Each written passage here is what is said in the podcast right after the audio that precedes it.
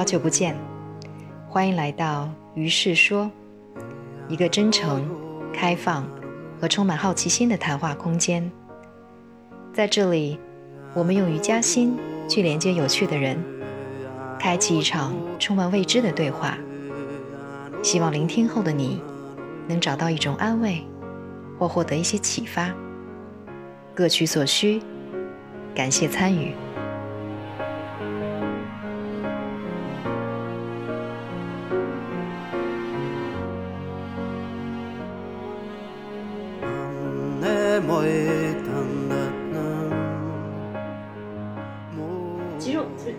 还是对你的瑜伽经历比较感兴趣，最开始，所以，呃，要不您就从你的瑜伽经历，包括阿扬格的这个瑜伽经历开始讲起。其实对我来讲，瑜伽经历最让我有这个感触的，一定是我开始接触或者习练阿扬格开始。对，之前的那几年时间，可能就是哈他瑜伽。然后完了以后，学了一些其他的这个练习的方式，可能英瑜伽，甚至是流瑜伽。但流瑜伽我又没有去专门的为了流瑜伽去学习一个什么踢球 training 啊、TDC 或者是一个课程这样子。对。然后直到我真正接触了阿扬格瑜伽，另外我记得很清楚，在我接触阿扬格瑜伽的时候，当时因为正好这个课程是我在的那个馆。请的这个印度的老师过来，而正好这个印度老师过来也是 Guruji 当时指派的，对，因为你看在印度所有的就是这个 Guruji 的这个弟子 和学生，包括在印度就在全球都很有知名度的一些老师们，嗯，他们但凡要出印度来其他的国家做这个课程，他们首先必须要获得。古鲁吉的祝福，OK。所以当时来的时候，也是带着古鲁吉的这个祝福和一些对未来的一些期望和这种责任吧。因为毕竟那个时候中国对阿扬的瑜伽真的是了解的少之又少，少之又少。那是零几年？零六年，OK。零六年，所以那是我第一次接触阿扬瑜伽。但是我知道的是，零五年阿扬瑜伽就来中国。嗯。那时候也是印度的一个很知名的，就是一个老师，也是古鲁杰弟子吧，居老师。可是他当时来的时候，那就知道杨格瑜伽人就更少，嗯，就几乎就是，所以他实际上是第一位，在中国来开始传播阿格瑜伽的一个老师。但是那个时候，我听他们说，真的是很少，可能一就是这个课程可能只有十几个这样子，是特别少，大家根本就不知道这个是什么。对。对，然后可能就是，就跟一个石头扔进水里一样，咚就沉底了。嗯，对，连水花都没有飘起来，这样子。那个时候大家都在练什么？还是那时候瑜伽其实大家也不怎么练。那个时候大家练瑜伽，还是传统哈他更多一些。嗯。然后完了后，可能那个时候的这个 flow，嗯，就会开始有很多人喜欢，因为那种练习的方式很多样化。完了后有好多的这种 vinyasa。完了后，大家就觉得哎很累，很出汗，还还蛮好的。对，你要传统的那个体式，一个体式待一会儿，一个体式待一会儿，他感觉好像就没什么。因为那个时候大家都认为瑜伽它就是锻炼身体。对。那他们来练习，也就是锻炼一下嘛，也不想怎样。对。所以可能那个时候更多的是这这些。所以当时在北京就是比较流行的就是 flow 流瑜伽，然后是传统的哈他瑜伽。直到零六年，就是古鲁吉派过来的这个老师。开始做了这个阿扬格的工作坊，就一下子，这个东西就有反应。对，在你心中有反应，还是说在在中国的市场。啊，在中国的特别是北京，OK，在北京的这个瑜伽市场，对，包括在我自己的心里面。然后，因为我还记得很清楚，我当时参加这个课，因为当时我是管理的任职老师，因为是老师，所以呢，他给我排了课。然后让我第一天的上午的课参加不了，我得先上会员课，上完了会员课，然后下午赶紧就赶过来这样子。然后呢，那个时候我们上课穿的都是那样的衣服，就是比较松一松、大大的，纯白色的，从上到下，就是走路是那种感觉带飘的那种，就是统一的，对。是吧？对，那个时候他是穿那种，就是因为是等于是标配嘛，管理的这个老师，嗯。然后我来上课的时候呢，下面的裤子没换，还是这个白色的飘飘的那个什么，上面换了一件这个 T 恤，嗯。然后一坐下来，下午的课，然后老师一眼看到了我，因为男生很少啊，嗯。他就问旁边的这个翻译，他说：“嗯，他是谁？”因为他上午没看到他，然后翻译才跟他说：“他是我们这些老师，因为他上午因为有事来不了。”他说：“OK。”然后就开始练习，然后呢，开始练习的时候，老师讲的一些东西呢，就和我之前学的哈他，就真的完全不一样了。对，对，然后练着练着练着，老师有时候会不让我上台做示范，嗯嗯，因为啊，阳瑜伽那个时候给人的特点就是，他一定会找人过来，然后让你过来靠拢讲，而不是说我们一直练嗯嗯啊。然后后来我们就知道了，这个讲实际上是告诉你怎样这个体式才是应该正确的去做到的。然后就我记得有几次都是把我叫上去了，那当时我就知道，嗯，肯定是我哪里做的不对。对嗯。在此之前，你已经练了一段时间，对，但之前练的是哈他，都是哈他瑜伽，从来没有练过安格，也教了一段时间。教的也是哈他。嗯对，直到那次的课程才让我开始练习接触到安格，而且在练安格的时候，老师的方式也会让我们很累的，因为在某些体式里头，停留时间会稍微长了一点，嗯。而且有些体式对我来讲那个时候也不是那么容易做的，嗯。然后到第二天起来的时候，我就发现我身上哪都是疼的，嗯。全身都酸疼，大臂、小臂、腿、腰、嗯嗯，臀部，就是我现在的感觉。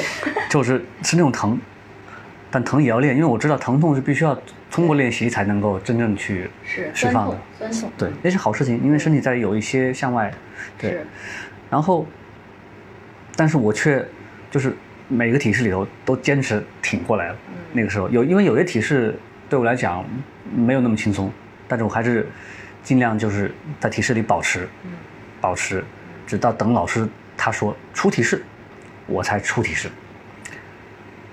然后后来呢，第二天的课之前，第一天上完课之后，然后老师就跟我说，他说 Benny，明天换短裤。嗯。对嗯。当时我还不知道为什么要穿短裤啊，对，因为那个时候我们都是穿那个大白裤长的那个对然后其他的习练者穿的也是长裤啊。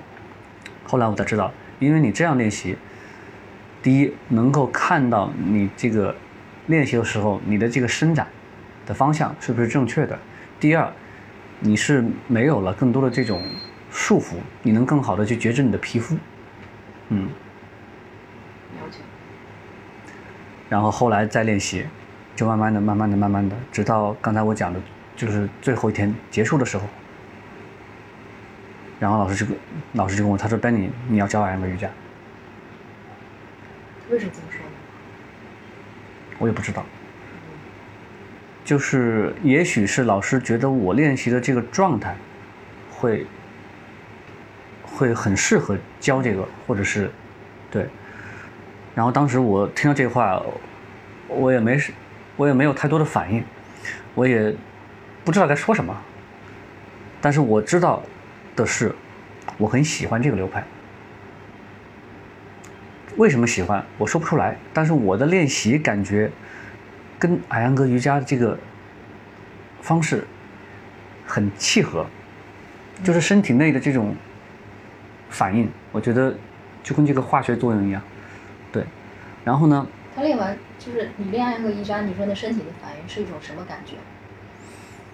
练的时候不一样的那种。是的，跟之前学习哈他练习的是完全不一样的，因为它的方式嗯改变了，伸展的方向和对体式的这个要求也不一样了。然后我就发现，嗯，就是整个身体，你好像就需要从头来过，嗯。你要重新去塑造你的身体的这个，对，然后你就会发现对内在的这种觉知，好像会更明显，而我感觉我在练习的时候，就是我的头脑的这个状态一直是，就是其实是很平静，但是又很享受。你要说兴奋，也有，嗯可是那种兴奋又不是外在的，嗯，对所以你喜欢的更多的是他的感受。他带给我的就练完之后的这个感觉，我感觉其实是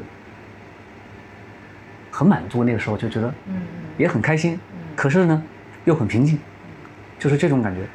对，嗯然后当时上完这个课之后，第二年就是零七年，当时是去印度学习，然后后来我选择了去阿扬格学院，嗯。去总院，而当时我也不知道申请需要那么复杂的程序，嗯我不知道申请需要至少八年以上的习练经验，嗯。阿扬格瑜伽的习练经验，完了后还需要有一个资深的阿扬格老师来推荐你，你才有可能能够报名成功。报名成功以后呢，实际上，因为当时他们在报名的时候都是在网上，然后写邮件，写邮件后，然后到总院的官网的邮箱，完了后你就等吧，呃，等几个月都是很正常的。通通常你发了一篇邮件过去，几个月都没有消消息回来，嗯对，你就继续再发。嗯然后后来他们跟我说，实际上去总院那个时候比这更复杂，嗯就是你报名的资格有了，你报名之后写邮件之后，然后你要排队，因为当时想去总院学习的人特别多，而每个月都有限制。那么你这个排队的话，他们当时跟我说的时候，你这个排队差不多要排到十二年以后。哇塞，对，所以我当时才觉得，哇，我好幸运。现在也是吗？现在也是那样。现在好一些了。现在基本上就是你只要填到这个报名表，能给你回复的话，其实有可能当年，你比如上半年，有可能你的约到下半年，嗯到某些月份的课。当然在总院呢，某些月份是属于人最多的一个时候，所以经常会约满。你如果不提前一年去定，可能你就没有名额去上这个课程。嗯包括你在那边的其他的住宿也是一样。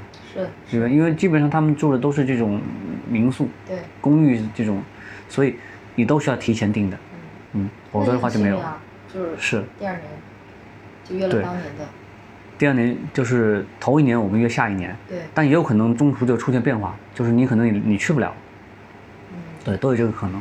对，但现在就是好好很多了，就是总院放宽了一些这个限制，嗯，那你是那个时候真的是很，对，很严格。很很严格。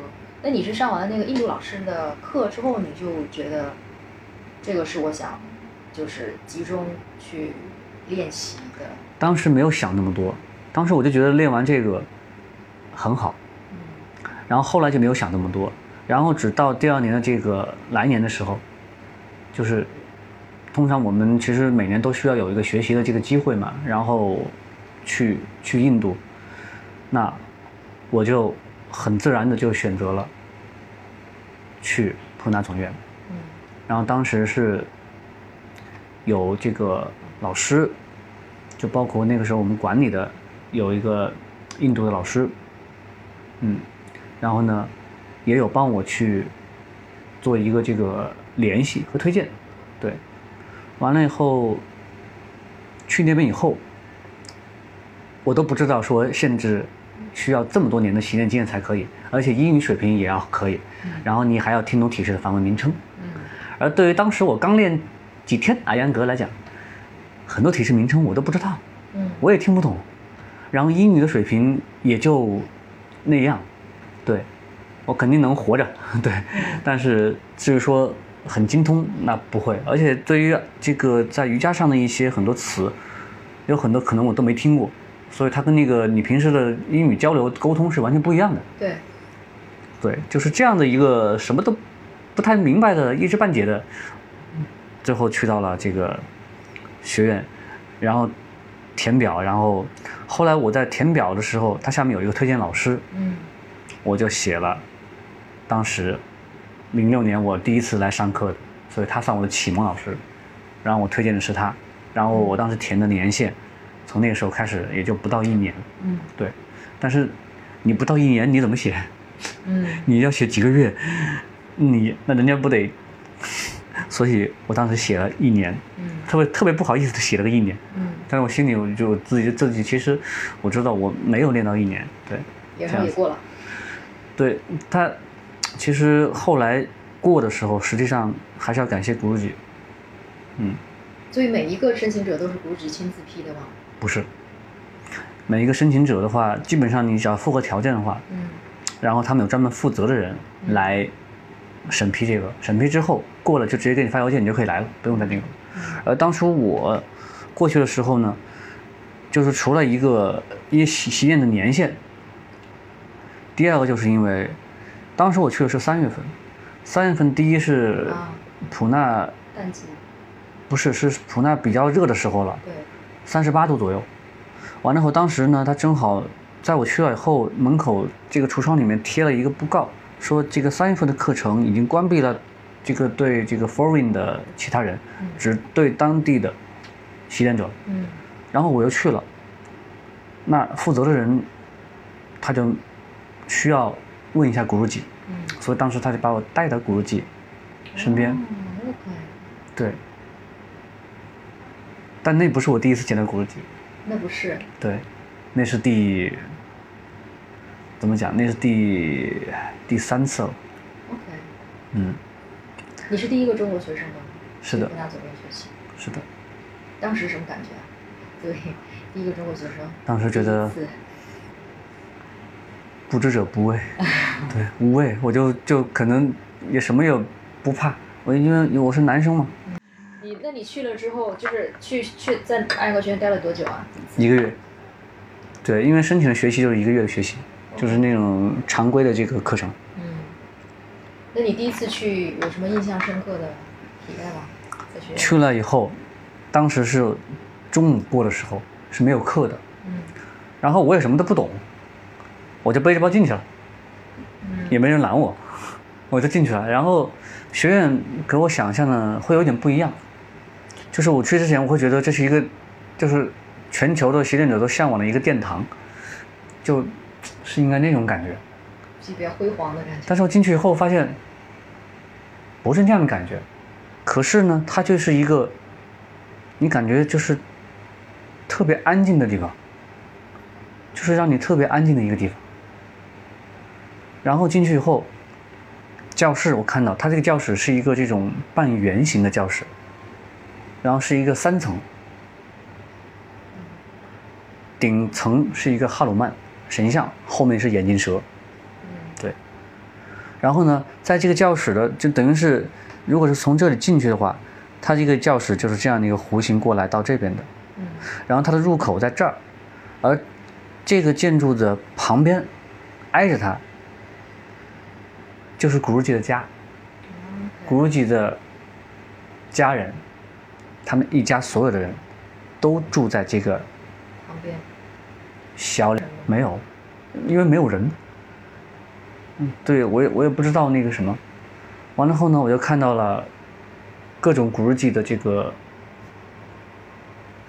受到的这个荣誉，嗯。对，和一些奖励，包括全球的其他国家的和印度当地的，因为当时印度就是给古鲁吉颁了一个莲花奖，莲花奖是在他们来讲是最高的一个荣誉奖，而且这个奖就在印度只有古鲁吉才获得了这个。然后我就看到有一个楼梯是往下走的，我也不知道是干嘛的，然后我就走下去了。后来我才知道那是总院的图书馆，啊图书馆在地下，，OK，对，下去后拐弯进去。然后当我下去以后一拐弯的时候，那是我第一次见到古如吉。哦，那是你第一次见。古如吉坐在他的这个专有的这个桌子和凳子那，你刚见到古如吉是什么感觉？有懵没，有非常激动？不是激动是懵。对，就没有就没有想到，就是一下子见到了你梦寐以求。就就真真正的这个人出现在我的面前，我是懵的状态。然后，古鲁吉在写东西，特别专注在写东西。然后我当时做出的反应就是，我转身就走了。也没有让他知道你的存在。估计可能会知道我在，嗯因为以古书记的这种对，但是我转身就走了，因为我觉得不太礼貌。嗯我背着包，又没有换衣服，然后印度又热，然后我又是那种夜里就是坐了一晚上那种，对对对身上、脚上哪哪都，就是没准备好我我我我觉得不不合适，嗯我就赶紧走了，然后我才想起来了，找住的地方，对，找住的地方。住的地方也没找。去之前约了一个地方，嗯留了一个号码，然后我才想起来这个，然后出了学院，我到处找电话，嗯。对，找电话是那种公共电话亭，是那种好像你要投币还是我又没有币，我都继续找，就准备这太不守找那个找那个有座机的地方，对，后来找到一个有座机的打了电话，关键是先打还打不通，嗯后来打通了，才告诉他我在我已经到学院了，然后你的位置在哪？然后他才跟我说你在做一个 rickshaw，到哪哪哪的一个地方，然后在那下我接你，然后后来才过去，然后接到了，然后也住在一个这个 apartment 公寓里面，然后都收拾下来以后，换了衣服什么都弄完了，然后我就又赶紧去学院了。回去了。嗯对，那回去的时候，古日记那会儿他已经不在图书馆。嗯对，这是第一次。然后第二天才去报道。然后就是报道的时候，我才知道你要填表，然后你需要有资历，你需要什么，然后我也才知道说这个月不再接受外国的学生。那当时那个负责人就说：“他说那你这样吧，你跟我来。”然后又带我去到了地下室图书馆，古如记坐在那里，嗯。他就问，他说古如记，这是来自这个中国的一个学生，你说你看他这个月可以练可以参加我们这个课程吗？然后古如记看了我一眼，不到两秒钟的反应。嗯，OK，那么让他上吧，就让我上了，然后才带我出去。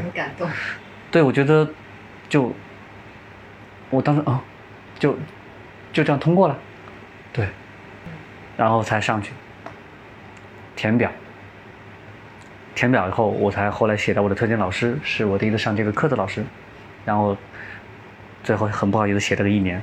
嗯，其实填这个表的时候，其实股已经同意了，所以怎么填无所谓。他们就不不太在意了。对，然后填完之后，进到他有一个就是有个专门的，就是卖这个书籍和资料的地方，然后那里又有一个老师，然后他问我，他说你有练过普拉尼亚吗？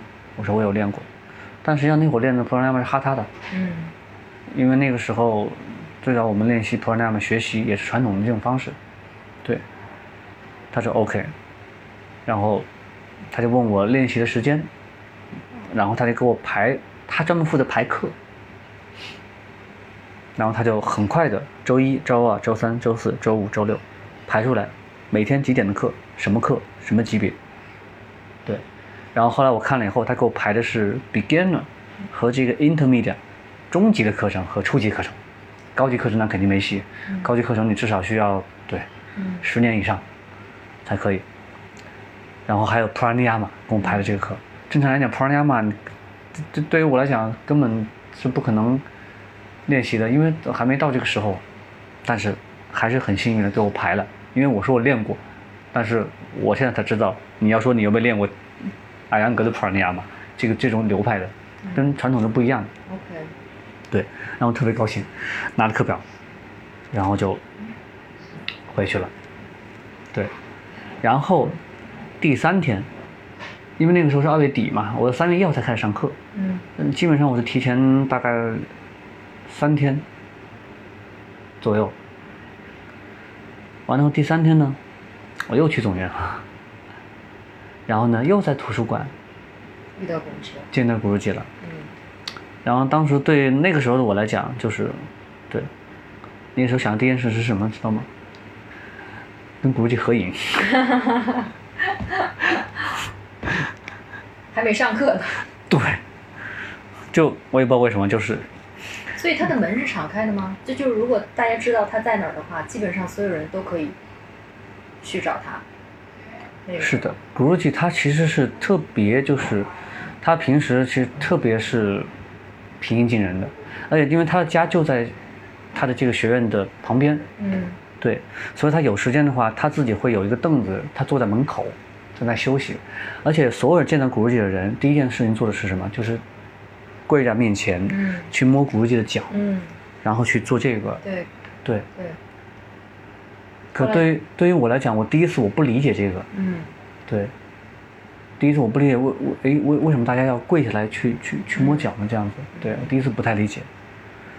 然后，所以其实而且古日记就真的是他平时真的是特别和蔼他甚至有时候就是有时候，因为我们的这个图书馆对我们习练者是下午开放的，下午有一个学生档开放，那么你可以在这里去阅读，或者是借走都可以的。而古鲁吉基本上下午这个时间，他都会在他的台上去写作或者回信。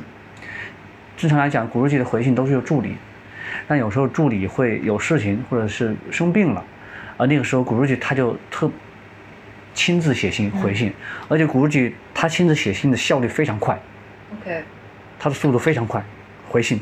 嗯，他其实也很喜欢做这个事情，对，所以后来你跟古鲁吉合影了吗？第三次合了，这个表情就是合了的表情。合了，古鲁吉也答应了。估计也答应了。OK，我甚至不知道跟古吉合影其实是很难的一件事情，是吗？对，嗯，这很难的一件事情，真是无知者无畏，这这这真的是。把，把人家那个十年等的事情，而且而且跟古吉合影的时候，他们是要求不使用闪光灯，哦，对，因为因为古吉那会儿已经八十九岁了，？OK。他就是对对，就是我不知道是不是因为他们就就会觉得这样不礼貌，OK，就是你会可能会闪着古吉的这个，对，对我都我都不知道。是是我们那个就是那个课上的那个照片吗？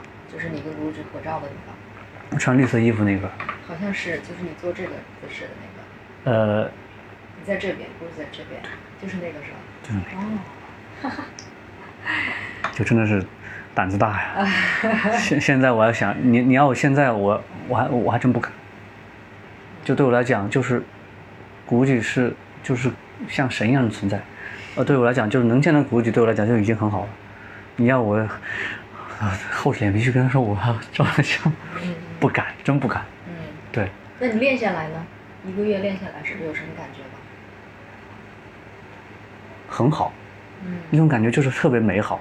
嗯而且练下来，居然就是我从开始练习，每一天到后面，身上不疼，嗯，完全不疼。它是一个什么日程啊？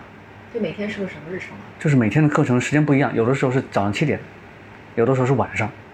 对。然，后一节课多长时间？就正常时间的话，呃，那个时候学院的课程并没有像现在就是变得更多元化一些，现在它还会分得更清楚一些。嗯。现在 beginner 就是 beginner，然后 intermediate 它分一和二，，OK，对，然后还有一些 woman class，嗯。然后再还有一些这个 citizen 老人的课程，，OK，然后加理疗课程，对，然后还有一些儿童瑜伽，嗯。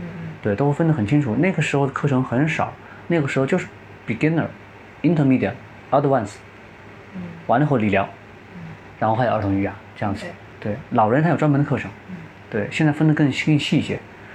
然后课程的时间就是从六十分钟到九十分钟不等。都，有，但 advanced 是两个小时起，对，所以一天一节课，一天。上完了就没有了。一天上一节课，剩下的时间你学习、阅读都可以。OK，对。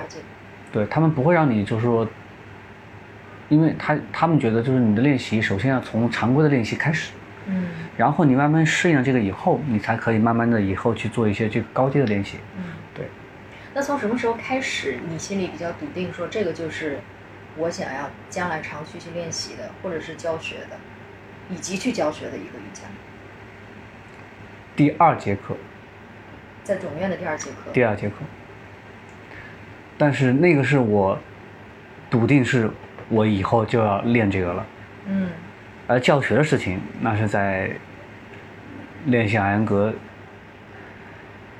五年之后，所以那个时候实际上是到第七年，在我练习阿扬格第七年才教学，而这个教学是因为我的老师跟我说你要教授，嗯，因为那个时候我已经参加了 teacher training 的培训，对，而有一项考核就是要教学，我只到那个时候，就是从参加了在那之前我都不想教，只想练习，因为我很享受练习的这个状态嗯。和过程。嗯了解，而在学院的第一节课，也是因为我听不懂梵文体式名称，嗯。所以第一节课练习的时候，好多体式我都听不懂，我都要看。然后呢，那会儿呢，哈他练习有有一些基础，然后第一节课上的是 intermediate 的中级的课程，然后到练着练着后面说，老师说萨兰巴学下森，啊，头倒立，我说 OK，我就手放好了，准备起了，哎，我突然发现我旁边的人都没了，都靠墙去了。嗯。我当时想，哦，我想可能他们需要靠墙，对，因为怕倒啊，但是我中间不会倒啊，你就在教室中间自己做三浪八哨，啊，我就自己做了头倒立，然后我就说，我看他们都靠墙了，我说好吧，嗯，我就自己做了，因为那个时候，第一，本来练习阿扬格瑜伽时间很短，第二，嗯。我能做头倒立，那我觉得我能做，那我当然在中间做了，对吧？你后来教学的时候有遇到这样的人吗？有啊。是啊，有啊，嗯，但实际上其实是你第一次做头倒立，如果你真的是你第一次做头倒立的时候，你就应该在中间做。嗯，教学的时候，嗯，是这样的，然后再靠墙做的。为什么呢？嗯，为什么第一次做就应该在中间做，没有强迫？就完全没做过头倒立的人，完全没做过头倒立的，嗯第一次一定要在中间做，做一次，但是这次是我帮帮着做的，就是老师会帮帮你做，嗯帮你上去，帮你下来。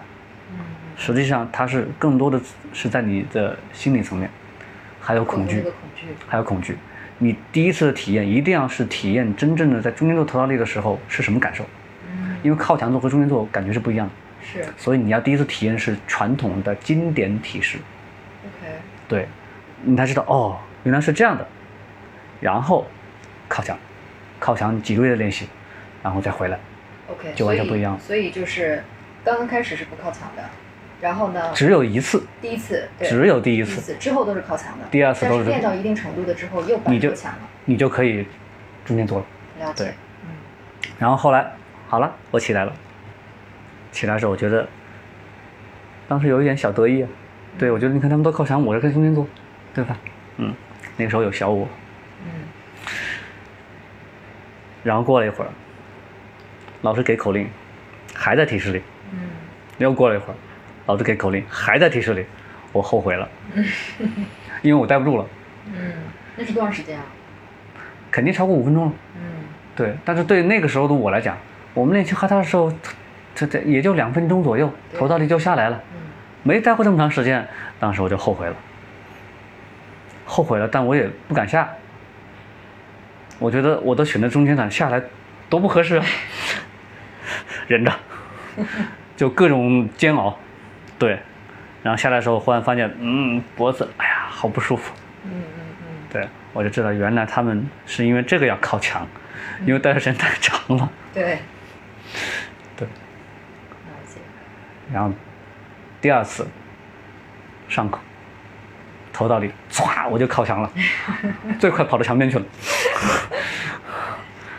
对，然后因为第一次课的时候我也听不懂体式名称啊，嗯。回去来一趟 yoga，就开始翻，然后还有其他的一些我买的一些书籍，然后我是到第三节课开始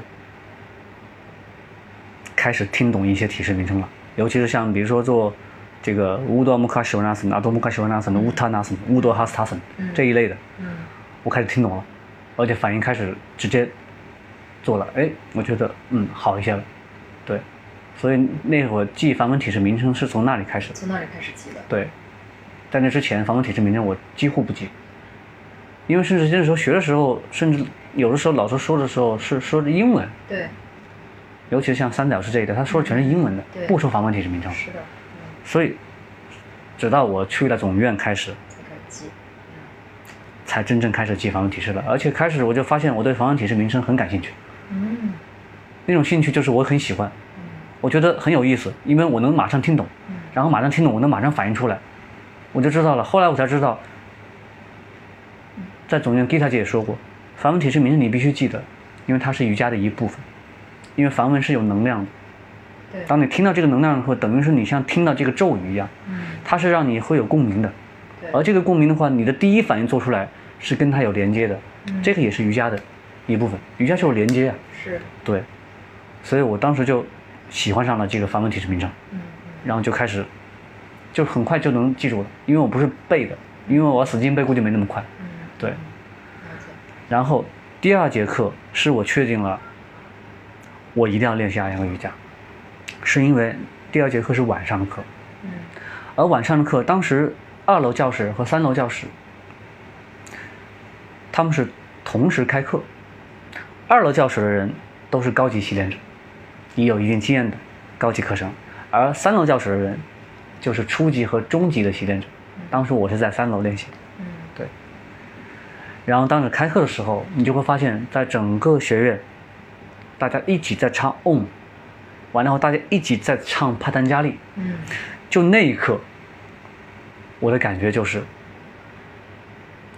太好了。嗯，而那一刻的感觉就是我的身体的内在就是，就感觉这个，跟着他们在震动。就是我全身感觉这个毛孔在打开。然后有一点你说麻也不是麻的感觉，但是就是那种嗯。往外胀的感觉。对，但同时我的内心就是特别激动，可是激动我就发现我的大脑是非常舒服的，很平静，然后就是那种说不出来的愉悦。嗯。那一刻，我就觉得这是我喜欢的，这真的是我喜欢的，就是我觉得完全和我非常的契合。嗯对，所以那个时候我就觉得我一定要练习这个六拍，嗯我一定要练习阿扬格瑜伽，这就是我要找的。嗯，对，很好，然后就每天就是特别开心的练习，因为我发现我练习完了后不疼，第二天嗯 身上不疼，不管你练什么都不疼，我就知道。后来我回去后又试过去练习，疼，疼，我才明白了，应该是那样的一个气场，对，那种能量是的，给你的东西真的不一样。是的，是的。哎，我比较好奇啊，就是那个时候你刚开始做瑜伽应该是零几年啊？刚开始接触的话是零四年，零四年，对，非常真正早，在中国应该是也应该，但那时候练习真的是没有什么门路的，对就是没有什么方向，除了最早中央台放的是蕙兰瑜伽，对在海边，大家都是这么练的这是为什么好多中国的男生不练？对啊所以我就比较好奇就是第一个那个时候很早第二个是作为一个男性就是你怎么会去开始探索瑜伽呢我把那本回样说。就你是对的。